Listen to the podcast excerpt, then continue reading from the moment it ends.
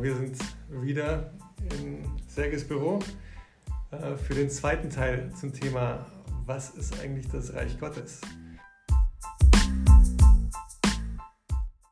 Und was hat Jesus darüber gesagt und äh, ist es denn tatsächlich schon da? Ähm, und wir haben uns gerade vorhin ein bisschen darüber unterhalten. Also einerseits, äh, dass, also Jesus verschiedene Dinge vorausgesagt hat über das Reich Gottes, aber dass das Reich Gottes eigentlich ein durchgehendes Thema in dem war, was Jesus gepredigt hat. Neun von, den zehn, neun von zehn Gleichnissen von Jesus drehen sich ums Reich Gottes. Sagt Jesus immer wieder, mit dem Reich Gottes ist es so. Und ich erkläre es nochmal von der Perspektive und guck mal von der Perspektive und habt ihr darüber schon mal nachgedacht? So ist es doch mit dem Reich Gottes. So ist, ist ein Thema, was ihm super wichtig war und äh, was wir immer tiefer neu durchdringen. Und Sergei sagte gerade, okay, wie stellen wir uns eigentlich das Reich Gottes vor? Weil es ist ja auch oft darüber redet, dass Gott und Jesus uns nicht genau zeigen wollten, so wie ist das, wie sieht es aus, so ist es unter uns und wiederum Wasser und wiederum Neugeburt und so ist es alles nicht klar. Ja, du hast gerade vom Himmel gesprochen auch, ne? oder einfach so die Ewigkeit mit Gott äh, ist das nicht das Reich Gottes? Ne? Wenn wir dann wirklich bei Gott sind und mit Gott ohne irgendwelche Einschränkungen zusammen sein können. Ähm, und ich würde sagen, das Reich Gottes ist, äh, und der Himmel und die Ewigkeit mit Gott ist ein Teil vom Reich Gottes. Nämlich der Teil, der nicht mehr hier auf der Erde sein wird. Aber ich äh, behaupte, dass das Reich Gottes hier auf der Erde schon da ist. Und äh, warum ich das glaube, das knüpft an an das, was wir im letzten Podcast besprochen haben. Falls jemand jetzt hier rein stolpert in diesen Podcast, ähm, dann der sachdienliche Hinweis vielleicht, äh, bevor du diesen Podcast anhörst, hör dir doch mal den letzten an, weil da geht es um verschiedene Prophezeiungen über das Reich Gottes. Zusammenfassend nochmal, äh, dass in Jesaja prophezeit wurde, dass in den letzten Tagen, das ist so diesem Begriff letzte Tage, das wird als Zeitpunkt genannt, nicht näher bestimmt, dass da ganz viele Nationen zusammenkommen werden in Jerusalem, äh, dass es ein ewiges Reich sein wird, äh, was dort anfangen wird, dass, ähm, die, äh, dass, dass Johannes der Täufer gesagt hat zu seiner Zeit, dass das Reich Gottes nahe da ist, dass Jesus gesagt hat, dass das Reich Gottes nahe herbeigekommen ist, dass Jesus sogar gesagt hat, dass es zu Lebzeiten von einigen Jüngern kommen wird, ähm, dass es mit Kraft kommen wird, dass, es, dass man von neuem geboren werden muss, um ins Reich Gottes zu kommen. Dass es etwas ist, was zwischen den Menschen ist. Dass Petrus die Schlüssel zum Reich Gottes hat und den Menschen das Reich Gottes aufschließen wird. Und dann haben wir noch gesehen, dass auch nach dem Tod und der Auferstehung von Jesus ähm, Leute immer noch aufs Reich Gottes gewartet haben. Aus gutem Grund, weil zu dem Zeitpunkt es noch nicht begonnen hat. Aber wo es begonnen hat, schauen wir uns heute an. Schlag doch mal auf zu Apostelgeschichte Kapitel 2.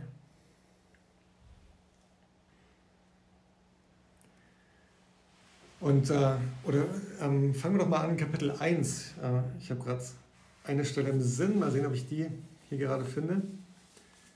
Äh, da ist nämlich beschrieben, äh, wie die Jünger nach dem, äh, also dem Tod und der Auferstehung Jesu so zusammen, verunsichert zusammen waren, so mit 120 Leuten. Und äh, dann geht es hier um die, wie Jesus hinweggenommen wird von ihnen und dass sie immer noch auf das Reich Gottes warten, gemeinsam. So, und dann gibt es hier verschiedene Dinge. Ähm, wiederum die Ermutigung, lest mal vielleicht, wenn ihr wollt, sogar könnt ihr sogar anhalten an der Stelle und lest einfach mal Apostelgeschichte Kapitel 1 und Kapitel 2. Weil wir werden auf verschiedene Dinge eingehen, aber wir haben jetzt hier in dem Rahmen nicht die Zeit, den ganzen Text zu lesen. Aber es ist sehr hilfreich, den ganzen Kontext zu lesen. Und ähm, so, da passieren jetzt hier verschiedene Dinge. Ähm, ich überlege jetzt gerade, wie sehr wir, äh, wie viel von Apostelgeschichte Kapitel 1 und 2 wir lesen wollen. Aber vielleicht beschreibe ich erstmal, was in diesen zwei Kapiteln passiert und dann greifen wir uns verschiedene Punkte raus, um mal wirklich auch in der Bibel dann die schnellen Dinge nachzulesen. Die Jünger sind in Jerusalem, sie warten auf, auf das Kommen des Reiches Gottes. Sie sind mit 120 Leuten zusammen, sie beten aber sind nicht so richtig sicher, was sie machen sollen. Dann ist beschrieben, dass ähm, zu diesem Zeitpunkt, äh, wo, das, wo diese zwei Kapitel tatsächlich passieren, ist der Zeitpunkt des Passafestes. Und dann ist ausführlich beschrieben, wie aus ganz unterschiedlichsten Teilen der Welt, der damalig, damalig bekannten Welt, Menschen zusammengekommen sind nach Jerusalem, um das Passafest zu feiern. Und äh, dann ist hier eine Liste von, ich glaube, 15 verschiedenen Nationen von Menschen, die dort zusammen waren in Jerusalem in diesem Moment. Und dass dort äh, den Jüngern etwas widerfährt, was sie überrascht. Äh, sie haben nicht gebetet für Kraft und äh, Mut, jetzt äh, einfach das, was Jesus gelehrt hat, weiterzugeben. Und äh, dann ist dieser Moment, was am Pfingsten weltweit gefeiert wird, nämlich dass sie den Heiligen Geist bekommen. Äh, und dass sie dadurch äh, eine Kraft bekommen, um mit Mut aufzutreten. Das war ein spektakuläres Ereignis. Die Details könntet ihr euch dann nachlesen dort. Ähm, und dann ist dieser Moment da, wo Petrus ähm, wo viele Menschen zusammenkommen, sich fragen, was ist hier los, was ist mit den Typen da los. Sie haben plötzlich die Fähigkeit zu sprechen und gleichzeitig in unterschiedlichsten Dialekten verstanden zu werden, was offensichtlich sehr spektakulär war. Und, äh, und die Leute waren so ein bisschen humorvoll, sind die jetzt betrunken, was ist mit denen los, irgendwas stimmt doch hier nicht. Aber dann ist eine sehr, sehr große Menschenmenge zusammen und Jesus predigt, und Petrus predigt zu dieser Menschenmenge. Und in diesem Kontext passieren verschiedene Dinge, die wir mal so ein bisschen punktuell uns angucken wollen. Schauen wir in Apostelgeschichte Kapitel 2, Vers 17. Das ist jetzt gerade am Anfang von dieser Predigt von Jesus, äh von Petrus. Und es soll geschehen in den letzten Tagen, spricht Gott, da will ich ausgießen von meinem Geist auf alles Fleisch. Und eure Söhne und eure Töchter sollen Weissagen, und eure Jünglinge sollen Gesichter sehen, und eure Alten sollen Träume haben. Und auf genau, er zitiert jetzt hier eine Stelle aus dem Alten Testament, aus mhm. Joel, meine ich, ist das, ja. genau. Joel Kapitel 3. Und äh, da ist auch von den letzten Tagen die Rede. Dass in den letzten Tagen etwas passieren wird, nämlich dass Gott seinen Geist ausgießen wird äh, für alle Menschen. Und das war wiederum für den Juden sehr verwirrend zu hören, dass plötzlich alle Menschen, nicht nur die Juden, irgendwie so direkt in Kontakt mit Gott kommen können. Mhm. Und er zitiert hier etwas äh, aus Joel, wo die Rede von den letzten Tagen ist und Petrus sagt, das, was über die letzten Tage prophezeit wurde, ist genau das, was ihr jetzt gerade hier erlebt, in diesem Moment. Nämlich, dass Gottes Geist ausgegossen wird und ähnlich wie in Jesaja prophezeit war, dass in den letzten Tagen Gottes Wort von Jerusalem ausgehen wird. Wir sind in Jerusalem, haben wir auch gerade, also das ist zumindest der Ort, der in Jesaja prophezeit war. Äh, was sehen wir noch in der Apostelgeschichte Kapitel 2, Vers 5?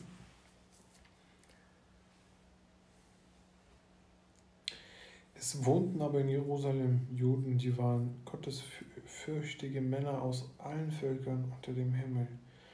Als nun dieses Brausen geschah, kam die Menge zusammen und wurde verstört, denn ein jeder hörte sie in seiner eigenen Sprache reden.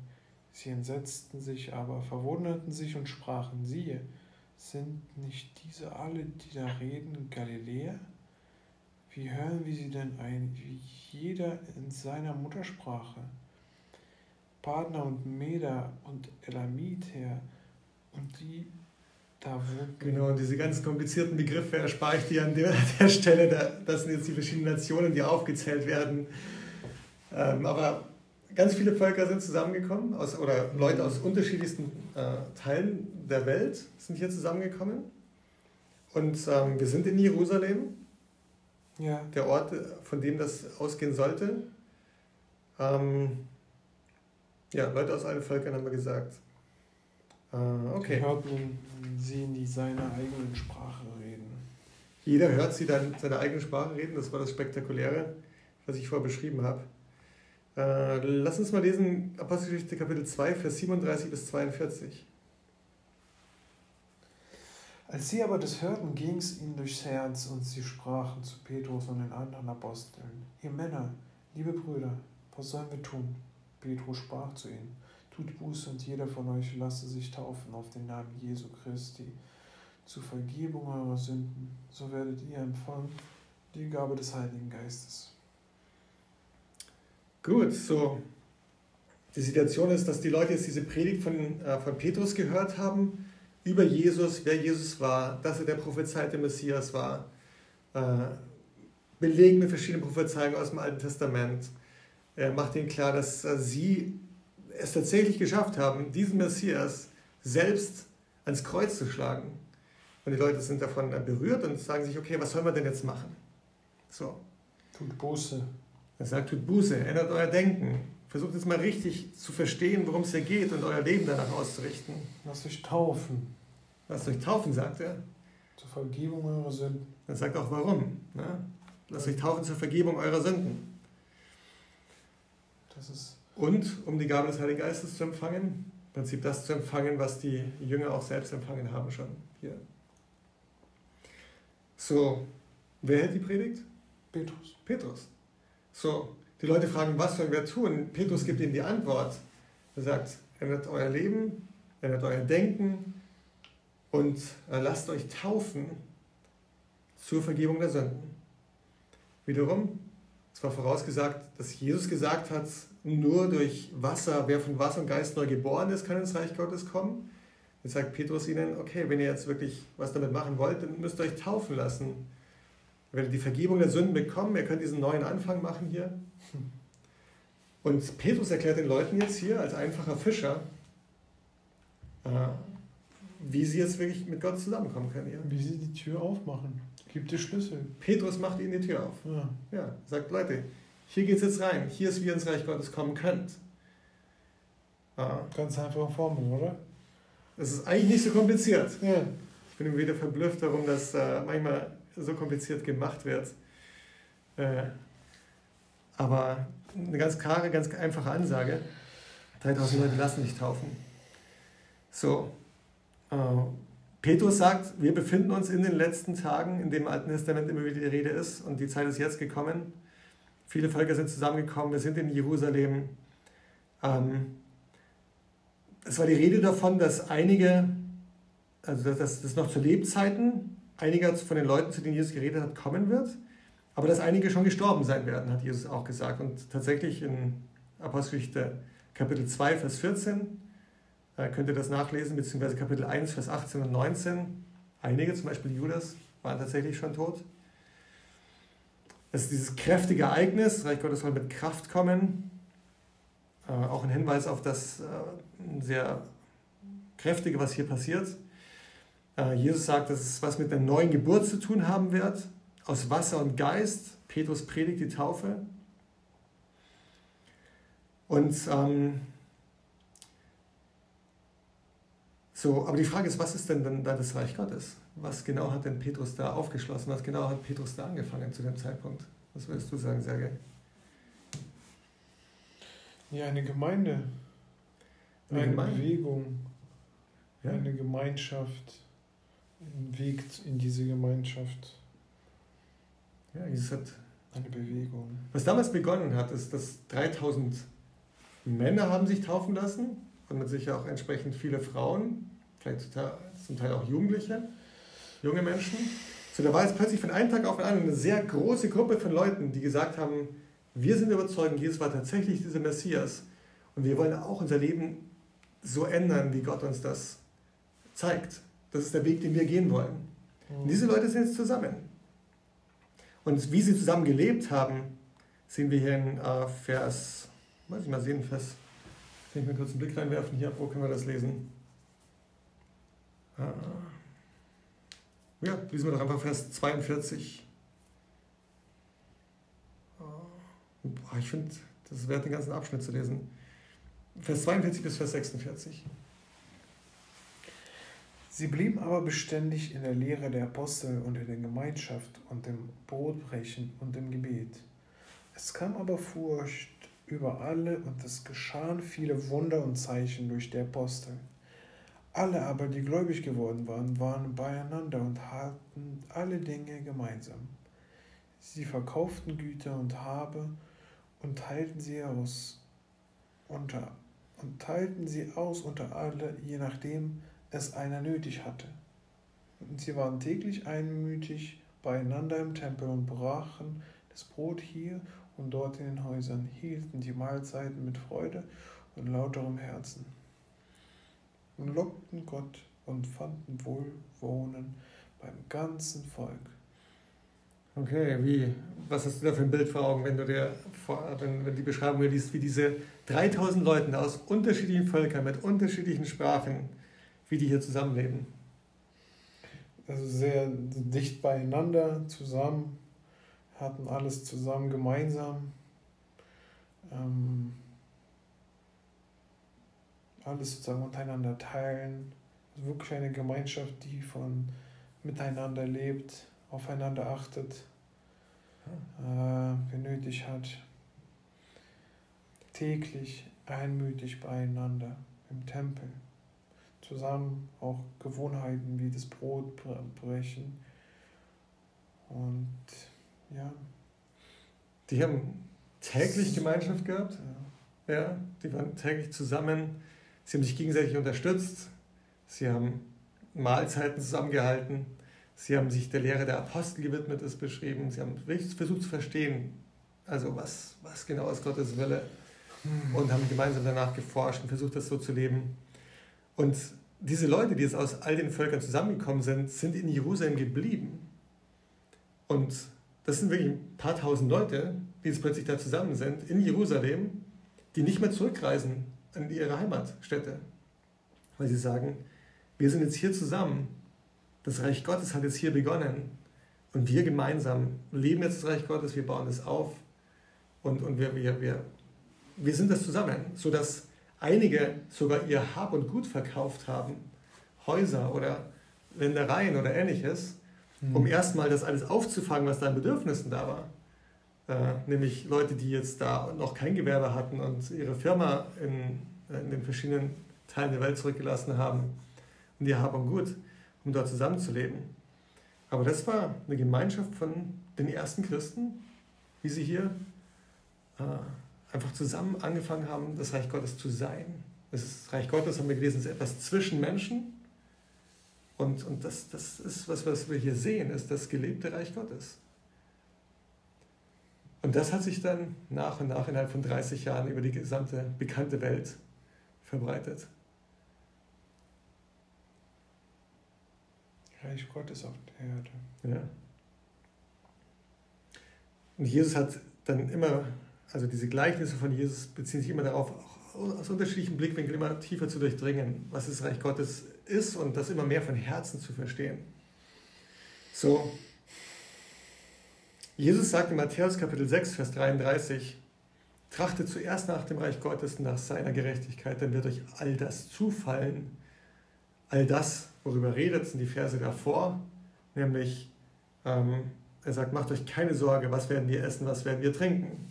Ich meine, das war mit Sicherheit eine sehr konkrete Sorge, die diese paar tausend Leute hatten. Äh, macht euch keine Sorge darum, was werden wir anziehen. Ich sage, selbst über diese ganz grundlegenden Dinge, soll, das soll nicht eure Sorge sein. Eure Sorge soll das Reich Gottes sein. Und das soll für euch eure Priorität sein. Also im Reich Gottes zu leben, das Reich Gottes zu verstehen, äh, zusammenzuwirken im Reich Gottes und so weiter. Wie, was bedeutet es für dich, Serge, also zuerst nach dem Reich Gottes zu trachten, jetzt hier im 21. Jahrhundert in Berlin? Also ich denke, wichtig ist dieser Punkt der Gemeinschaft, mhm. dass man darauf Wert legt, sich mit Menschen zu surrounden, mit Menschen sich zu umkreisen, die, die ähnlichen Glauben haben, die Jesus auf die erste Stelle stellen, ähm, dann auch aktiv in dieser Gemeinschaft zu sein, miteinander, mm, füreinander zu sorgen, miteinander da zu sein, beieinander sein. Hm. Ja, Jesus hat gesagt, in der Liebe untereinander werden wir erkannt werden. Also es gibt so ein Missverständnis, glaube ich, in Deutschland, in Europa im 21. Jahrhundert darüber, was Christentum ist. Ich glaube, Christentum wird gerne, man versucht es noch irgendwie zu verkaufen, weil es schwierig zu verkaufen zu sein scheint, als eine, so eine Wellness-Geschichte. Tu dir mal was Gutes, bete mal ein bisschen, verbringen Zeit mit Gott, so, das, das würde wirklich helfen, das ist was Schönes und so. Ne? Rette dich. Ja, Retten, Rettung ist ja das noch diese andere, diese ewige Komponente, aber das, diese noch schwerer zu verkaufen. sage ich mal. Ich überspitze mit dem Begriff verkaufen hier ganz bewusst. Ähm, aber tatsächlich, also auch die Wahrnehmung von der Beziehung zu Gott ist mehr sowas, du sitzt hier alleine und das ist ja auch total okay, alleine Zeit mit Gott zu verbringen, äh, morgens oder abends oder wann auch immer und versuchst mit Gott in Kontakt zu kommen, indem, indem du die Bibel liest, indem du betest. Das sind alles gute Sachen und ich würde jeden ermutigen, das zu tun. Darum auch der Podcast. Nichtsdestotrotz ist Christentum, das Leben im Reich Gottes, das, was wir hier gerade lesen. Das ist dieses tägliche gemeinsame Leben, das tägliche gemeinsam anderen Menschen zu dienen. Äh, und, und Jesus sagt, nur dann wird erkennbar sein, dass das hier das Reich Gottes ist und dass wir Schüler von Jesus sind, wenn wir das zusammen ausleben. Man kann Christentum nicht leben, indem man die Bibel liest und betet und irgendwie so, Gott und ich, wir ziehen jetzt hier zusammen in den Sonnenuntergang. Aber das ist äh, diese, diese, diese Gemeinschaft, das gemeinsame Leben, das gemeinsame einander anzuspornen, zu Liebe und zu guten Werken, heißt es im Hebräerbrief. Also äh, das passiert in der Gemeinschaft.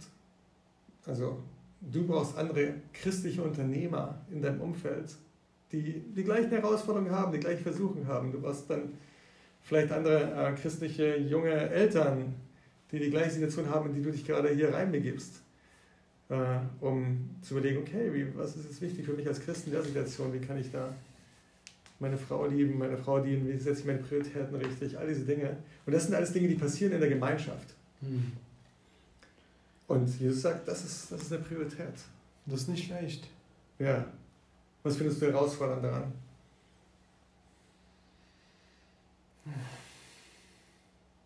Vor allem, wenn du also einen Ehemann oder Ehefrau hast, das kann man sehr leicht so als, ach, das ist doch genug. Weißt du, vor allem, wenn du jemanden an der Seite hast, der, der auch glaubt, der auch äh, Jesus liebt und auf die erste Stelle setzt, man kann es sehr leicht verwechseln, weil es ja Comfortzone ist. So ein modernes Wort, man spricht, man liest mal Bibel zusammen, man spricht über Gott mal zusammen. Das ist du genug an der Gemeinschaft. Jetzt äh, freitags äh, wieder rauszugehen und zum Bibelkreis zu fahren, äh, im Stau zu stehen, angehobt zu werden, für eine Stunde da, dann wieder zurück. Ach, äh, morgen haben wir zum Beispiel in unserem Bibelkreis ähm, Bowling-Event. Hm. Und also Männer. Männer ja, okay. ja.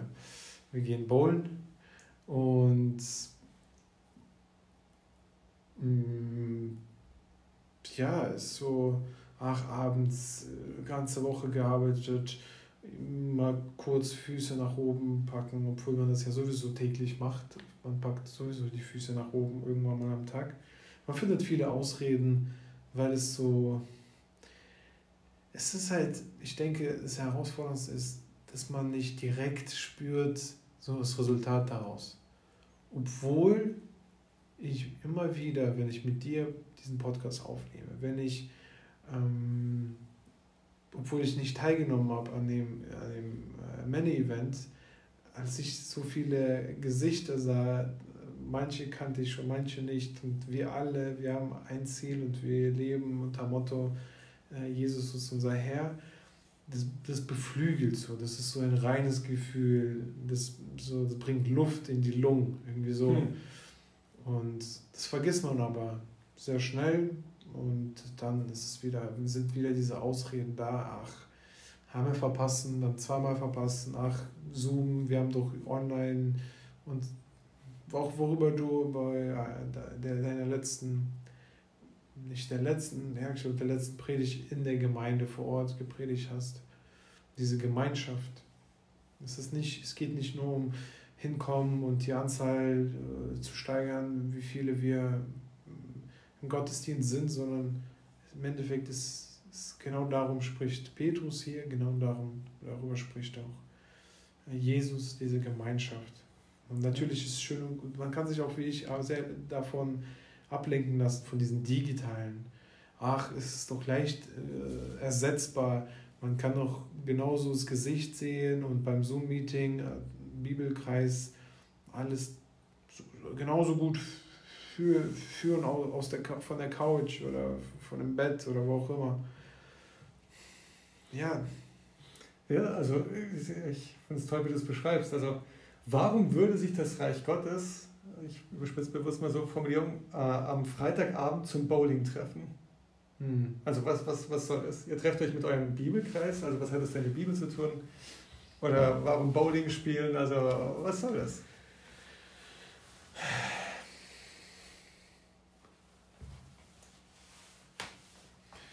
Ja, weil man, man sich auf dieser persönliche, auf persönlicher äh, Art und Weise immer besser kennenlernen sollte, vor allem jetzt im letzten Jahr in Deutschland, in der Welt mit der Corona. Das ist alles sehr, äh, hat sich alles eingefrostet, sagt man das oder so. Mhm. Genau. Und jetzt durch genau solche Aktivitäten kommt man näher, kommt man raus, man gewöhnt sich an dieses Rauskommen. Und ich denke, das erhoffen wir uns auch alle, indem wir jetzt ein paar Schritte mit Unterhaltung machen, dass wir ein paar Wochen wieder doch bereit sind, wenn es alles noch gelockert wird, in der Gemeinde sich zu treffen an einem Sonntag, alle wieder zusammen oder beim Bibelkreis stabiler dabei zu sein, weil ich in den letzten Wochen, ich hatte meine Gründe, okay, schwangere Frau und XYZ, aber so die Bibelkreise, die äh, sozusagen vor Ort da waren, wo alle hingefahren sind, hatte ich immer irgendwelche Ausreden um, um da nicht teilzunehmen. Und durch so eine Aktivität wie Bowling äh, morgen hoffe ich auch mir, okay, ich habe diesen Step gemacht in die Richtung von Gemeinschaft.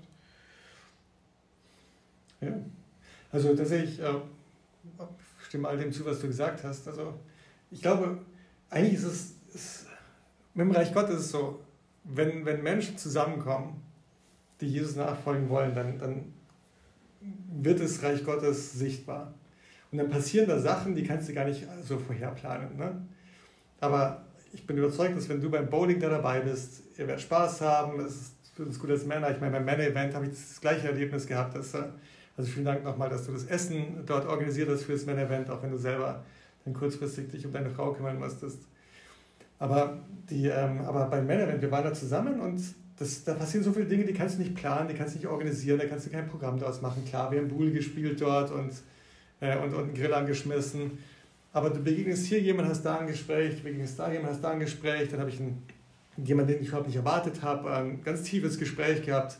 Hier sofort mit anderen einfach Spaß gehabt und eine ermutigende Zeit gehabt. Wir haben unsere Freunde mitgebracht dazu und die haben, also ich habe einige erlebt, die haben gesagt, Mann, ich muss doch echt mal öfter wieder rauskommen. Ich muss öfter mal irgendwie hier mit Menschen wieder zusammen sein. Und, und die haben einfach das, was Jesus gesagt hat, an der Liebe untereinander werden die Menschen erkennen, dass wir seine Jünger sind. Ja, das erfahre ich immer wieder. Und da ist das Thema eigentlich egal. Bowling spielen. Also beim Bowling spielen, ich meine, mit wem wirst du da sind? Ich weiß, ich meine das zumindest von zwei anderen Unternehmern in deinem Bibelkreis oder so. Äh, da werden sich Themen ergeben. Mensch, was machst du damit? Was machst du damit? Ich bin nicht sicher, ist es okay, als Christ was zu machen? Oder vielleicht ist es eine total blöde Idee. Sag mir doch mal, was du darüber denkst. Sowas ergibt sich dann. Äh, und man muss einfach nur einen Rahmen dafür schaffen. Mhm. Und das ist alles Teil vom Reich Gottes. Dieses gegenseitig sich zu ermutigen, zu ermahnen, zu lehren, äh, andere Menschen mit einzubeziehen und so. Und das ist für mich was super Inspirierendes. Aber Jesus hat aus gutem Grund gesagt, weil er uns kennt, glaube ich. Er hat gesagt, es muss eure Priorität sein. Er trachtet zuerst danach. Selbst Essen, Trinken, diese Fragen. Also ich meine, viel existenzieller wird es ja nicht. Mhm. Sagen, es wird sich finden. Ja? Macht, zerbricht dir nicht den Kopf dafür, ob das mit dem Umsatz diesen Monat klappen wird oder nicht. Oder ob der Auftrag dann wirklich zustande kommt, wenn du, äh, wenn du jetzt vielleicht diese Priorität setzt und diese paar Stunden hier nimmst diese Woche, äh, um wirklich diese Gemeinschaft pflegen zu können. Gott kümmert sich drum. Ähm, alles andere wird dir zufallen, sagt Jesus. Zufall ist ein tolles Wort. Also, das habe ich auch öfter erlebt, manchmal, wenn ich paar Entscheidungen getroffen habe, wo andere den Kopf geschüttelt haben und gesagt haben, nee, nee, nee, wie kannst du jetzt sowas hier, sowas Wichtiges hier vernachlässigen, beruflichen Termin? Oder manchmal auch irgendwelche familiären Dinge, also wo Leute bestimmte Erwartungen hatten, wo ich dann sagen musste, ja, ich werde mich zur Zeit drum kümmern, aber nicht jetzt. Also alles hat seine Zeit. Solche Entscheidungen hat Jesus immer wieder getroffen, dass selbst seine Verwandten gesagt haben, du bist von Sinnen. Ja, Markus Kapitel 3, meine ich, ist das. Und Jesus hat gesagt, ja, mein Bruder, meine Schwester ist, wer Gottes Willen tut. Das ist meine Familie. So. Äh, das war eine komische Erfahrung äh, für die Verwandten, von denen dann aber doch einige später Christen geworden sind. So, das Reich Gottes, die gelebte Gemeinschaft zwischen Christen und all die wunderbaren Dinge, die passieren, wenn Christen zusammenkommen, einander lieben und ihre Liebe weitergeben. Das ist das Reich Gottes und es ist großartig, ein Teil davon zu sein. Und wir können dazu stoßen. Äh, den Schlüssel hat uns, Jesus, hat uns Petrus gegeben, wie es da reingeht. Und äh, ich glaube, dieser Podcast also wird in der Summe viele, viele Stunden dauern. Ich glaube, äh, so wie Petrus ist es dann möglich, jemanden einfach zu vermitteln, was das Reich Gottes ist und wie man ins Reich Gottes kommt innerhalb von ein paar Stunden, wenn das Herz vorbereitet ist. Wir wollen in dem Podcast einfach eine breite Basis dafür schaffen, dass Leute äh, ihr Leben lang nicht nur ins Reich Gottes mal reinkommen, sondern auch wirklich stark sind und wachsen darin. Das wären meine abschließenden Worte zum Reich Gottes. Was denkst du, Sergej? Ja, vielleicht eine Frage. Frage an die Zuhörer. Sprich, was ist deine Frage an die Zuhörer? Jetzt bin ich neugierig. Wie würdet ihr mit einem Satz für euch Reich Gottes beschreiben? Ja. Wie würdet ihr es beschreiben? Wenn du mich vor 30 Jahren gefragt hättest, oder vor 25 Jahren, hätte ich gesagt, also ohne dass ich jetzt die Frage vorwegnehmen will für die äh, Zuhörer, dann hätte ich gesagt, die Gemeinde. Und das ist mit Sicherheit auf jeden Fall nach wie vor ein Teil meiner Wahrnehmung. Aber je mehr ich die Gleichnisse von Jesus studiere, desto größer und kräftiger und facettenreicher wird dieses Bild als jetzt. Und ich würde vor allem jetzt wegnehmen die Gemeinde als Organisation.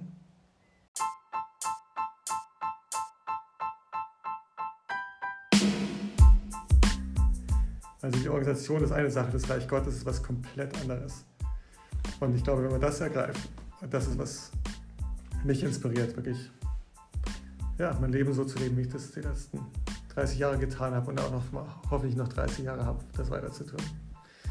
So, was ist für euch das Reich Gottes und äh, was bedeutet es für euch zuerst nach dem Reich Gottes zu trachten? Gute Frage zum Schluss hier. Und damit wünschen wir euch eine schöne Woche.